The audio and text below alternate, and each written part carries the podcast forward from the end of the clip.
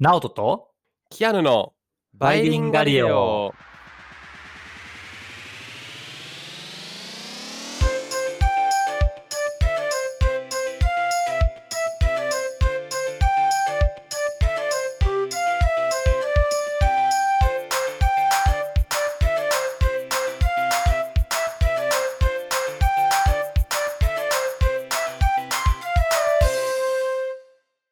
い、バイリンガリオです。チャンネル登録よろしくお願いします。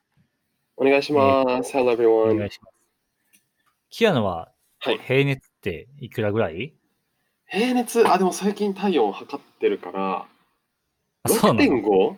あの、大学入る前に測んなきゃあれなんですよ。なんか入校許可みたいなのがもらえなくて。ああ、そっかそっかそっか、面白いね。そっかそっか。で、7.5以上だと、かつしあの症状があればダメって言われちゃうので、結構測ってます。。なるほどね。だから6.2 7.0とかですね、基本。うん、まあ大体最近普通に、まあ36.5って普通の平熱ぐらいもね、みんなのね。ああ、そうですかね。はい。そう。でも実ははい。人類の平熱って20世紀初め頃は37度ぐらいやったって知ってた。え、知らなかったです。そう。みんな37度ぐらいで。はい。で、あの、今はもうでもに36.5になったやん。はい。実は人類の体温ってはいちょっとずつ下がり続けてるねん。っえー。ていうのが 今日の度トぐらい？えっ、とね、10年に0.003度かな。えー。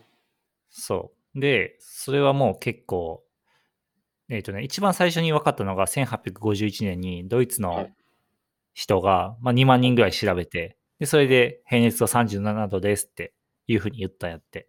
お、結構前ですね。で、そうそうそう。で、ずーっとそれで、あの、言ってたんやけど、はいあの、イギリスで2017年に調査したら36.6度っていうふうなことが分かって、あれ平熱が昔より下がってるな、みたいな。っていうことが分かったんやって。はい。それで何意味するんですか？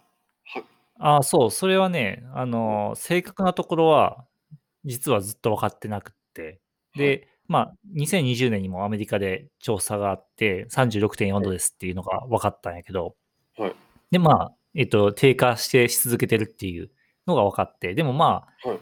なんとなくの予想やけど、あの、医療が進歩したりとか、これ、平熱が高いってことは、まあ、あの、ウイルスとか病気に対して強いってことだけど、まあ、低くてもうん良いというのは、もしかしたら、えっー医療が進歩したりとか、衛生状態が良くなったりとかが原因じゃないかっていうふうに言われてるのが一つ目の理由。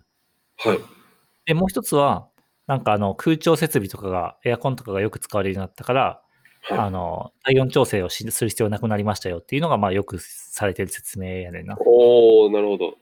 そうそう。やっぱでも体温がさ、高いとエネルギーその分必要になるわけやん。だから生物としてはさ、はいカロリー使うから、あの、体温低い方がいいけど、でも一方で病気とかに強くなるためには体温がある程度高い方がいいと。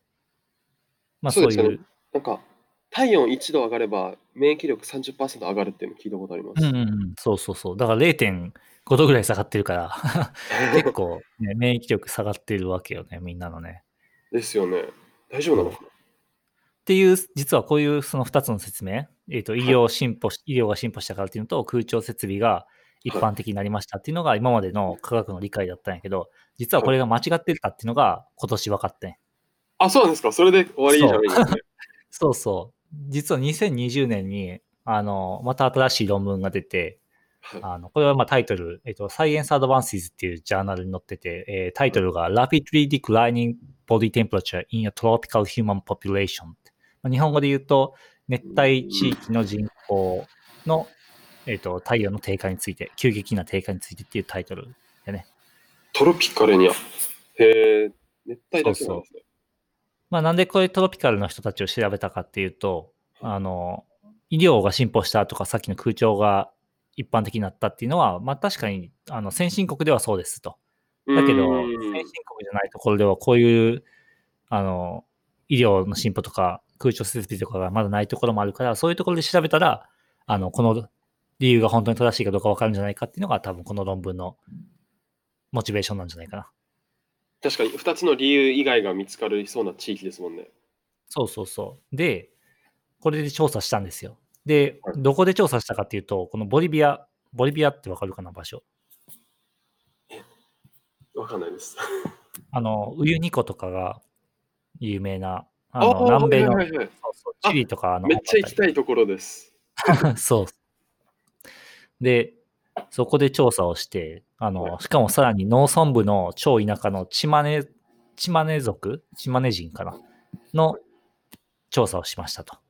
はい。でそしたら、すごい面白いことが分かって、まあ、実は2020年、あ、ごめんごめん、2002年にすでにあの調査がされてて、その時はチマネ族の平均体温は37度でしたと。いうことが分かってて、まあ、つまりはい、えっと、1000 19世紀ぐらいのうん。その先進国の人々と同じような体温はい。だったんですが、はい。なんと今年の論文で明らかになったのは、たった16年で平均体温が0.5度下がって36.5度になりましたっていうことが分かって。ん。ええー、マジで？めっちゃ早いですよ。だって、ってことは30年ぐらいで1度下がるから、900年後にはみんな0度みたいな極端な話。そうそうそうそう。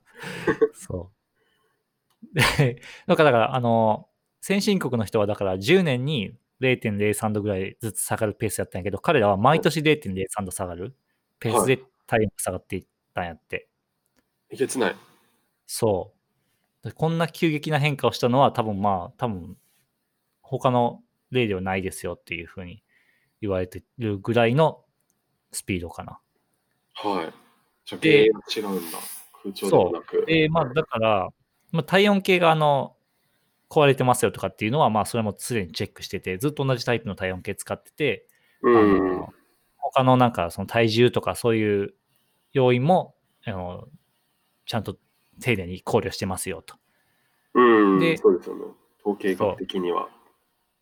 そう、統計学的にしっかりやってて、でもまあさっき言ったように衛生状況とか医療状況とかその、えっと、空調テクノロジーは彼らの生活にはないので、だから今までこのはい我々が考えてた医療が進歩したからとか空調設備が一般的になってきたからっていう説明は間違いでしたっていうのが今年分かったの。えー、じゃあなんだでじゃそう、なんでだったんだろうっていうのは、まあ実はまだ分かってなくて、まあ分かりませんよっていうのが正しいところなんやけど、えー、あ、それでも、まあ一つの進歩なんですかね。そうそうそう。まあそれは一つの心配だと思う。今までやってたことが正しくなかったっていうのが分かったっていうのが一つ心配です。はいはい。で、まあ、この論文で著者たちが言ってるのは、まあ、可能性があるのは、あの、その、まあ、彼らのは農村部に住んでるけど、それでもやっぱりテクノロジーの影響は多少受けてると思われるので、あの、その人間の行動様式が変化したからだとか、体内組成が、食料の供給が変わったから変化したというのが二つ目。で、それから抗生物質の使用が三つ目。で、四つ目は、まあ、なんか、あの、なんだろう、あのー気候変動で、えっと、状況が変わったから、みたいなことを言ってたりもする。けどまあ、本当の理由はまあ全く分かってなくて、これはもう本当に全部推測。で著者もうん本当のところ分かりませんって正直に言ってるね。ああ。だって試しようがちょっと難しいですよね。難しいね。しかも、あのはい、データがさ、20年前にとって、20年で、それでまた20年後にとって、そのビフォーアフターでようやく検証できるっていう類のものやから、20年前にとってなかったらね、比較しようないもんね。そうですよ。なんか20年前の時点で、こう、抗生物質打ってる打ってない組とか、気候変動の影響を受けてる受けてないみたいな、そういうのが分かってたら、いい感じのサンプル取れたかもしれないですけど、そう、その通り。っていう考えただら、うん。結構、うーん、わからないっていう。まあ、今とかやとね、やっぱりもう体温、体温とか取ってデータとかも昔よりは取りやすくなってるから、今取って、また20年がさらにみんなの平熱が36度になってたら、その原因を見てうん、みたいなことなのかな？うーん。えー、でも、っていう結構ね、人間の体温という基本的なところも、あんまり実はよく分かっていないっていうのが、今日の論文のポイントです。へえ、なんか、でもコロナでなんか、あれですよね、体温ってより重要視されというか、それこそうん37.5度以上は熱っていう概念も、もしかしたら下げなきゃいけないのかもしれない。そうね、何十年後とかには下げないといけないかもしれないね。ですよね。だから、ただでもこの、あのうん、論文の著者が言ってるのは、体温低低下してるからそれが危険だっていうことはまあまずはなくて、はい。あの、別にそれでみんなが命の危険にあるわけじゃないし、むしろ昔より健康で安全に生活できるようになったから体温下がっても問題ないっていうことを言ってるので、まあそれであの、うん。必要はないって。温める必要がなくなった。そっか。服は着てたからそれは関係ないのか。とかいろいろちょっと考え。どうなんやろうね、20年前着てなかったり。いやでもなんか、島根族の写真が何個かあんねんけど、服は着てるよ。いでもこれはえー今の写真やから、もしかしたら20年前はまた違う服をしてたのかもしれないね。かもしれないですよね。だから、でも必要なければそっか。カロリーも表消費せず、っていうことは食事のあれですよね。必要なカロリーも減りつつ、で、つまり作らなきゃいけない食料も減少して、世界の食料危機を救うみたいな。そうね、あるかもしれないね。人類の体温を35度にして、食料を減らして、SDGs 解決みたいな道があるかもしれないね。すごい攻め方ですけどね。でも、えー、で まあでももみんな体温下がると、やっぱり感染症とかかかりやすくなるのかな。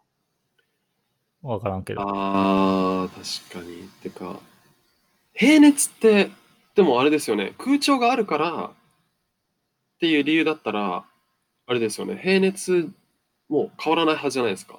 結局、エアコンの熱で残りの0.5%賄ってるみたいな理由だったらわかるんですけど、うんうんうんうんうん。なるほど。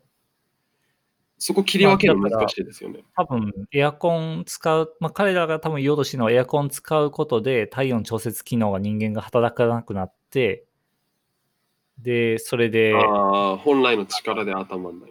そうそうそう、なんか体温を温めようっていうパワーがなくなったみたいな感じなのかな。うん。でも、このチマネ族すごいよね。20年で0.5度下がるってもうなんか、だから、はいキアヌだってもう0.5度下がってるってことよね。生まれた生まれたに時から、確かに。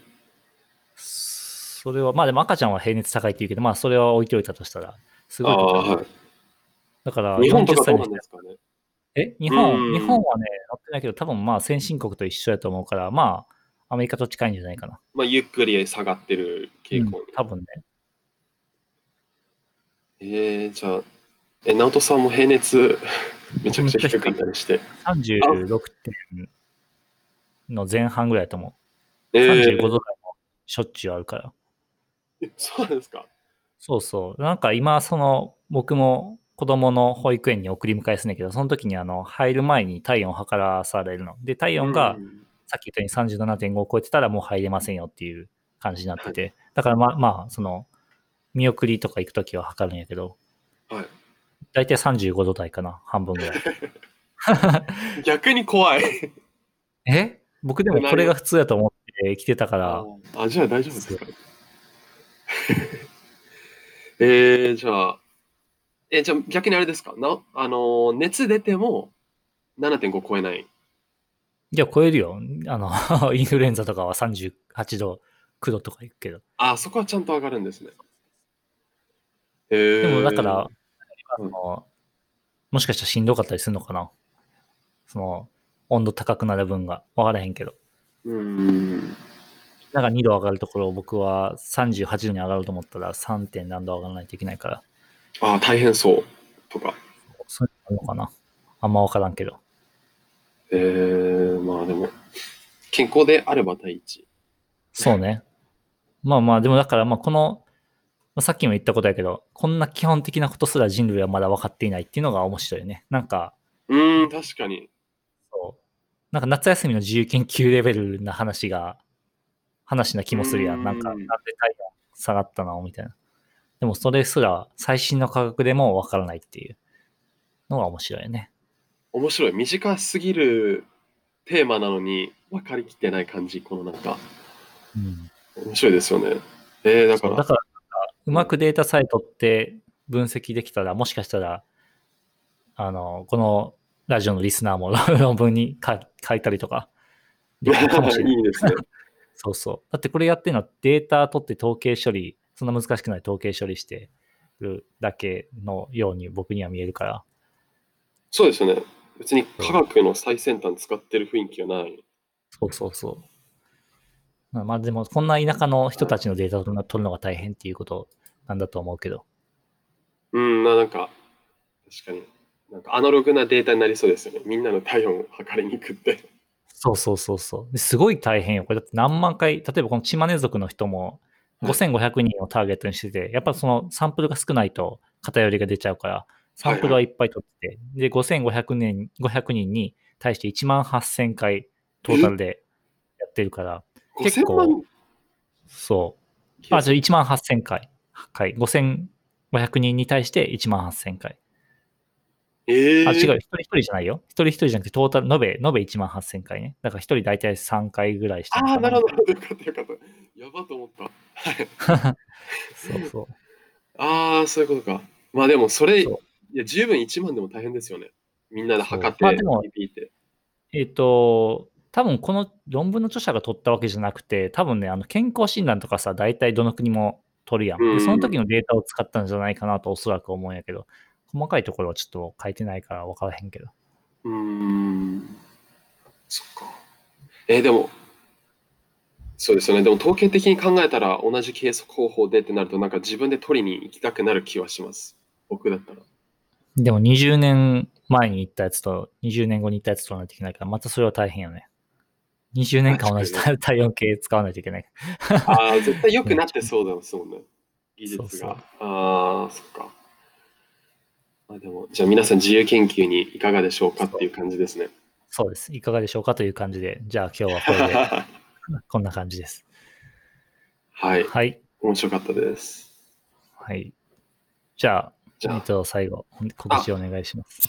はい、えー、バイリンガリレオではですね、YouTube、えー、Apple Podcast、Spotify でも配信しています。Twitter アカウントがあるので検索していただければ、いつでもテーマやあのトピックをあの募集してますし、フォローもよろしくお願いします。はい。今週は、今週じゃない、今回はこれで以上です。ではまた次回で放送でお会いしましょう。バイバイ。はい、See you next time!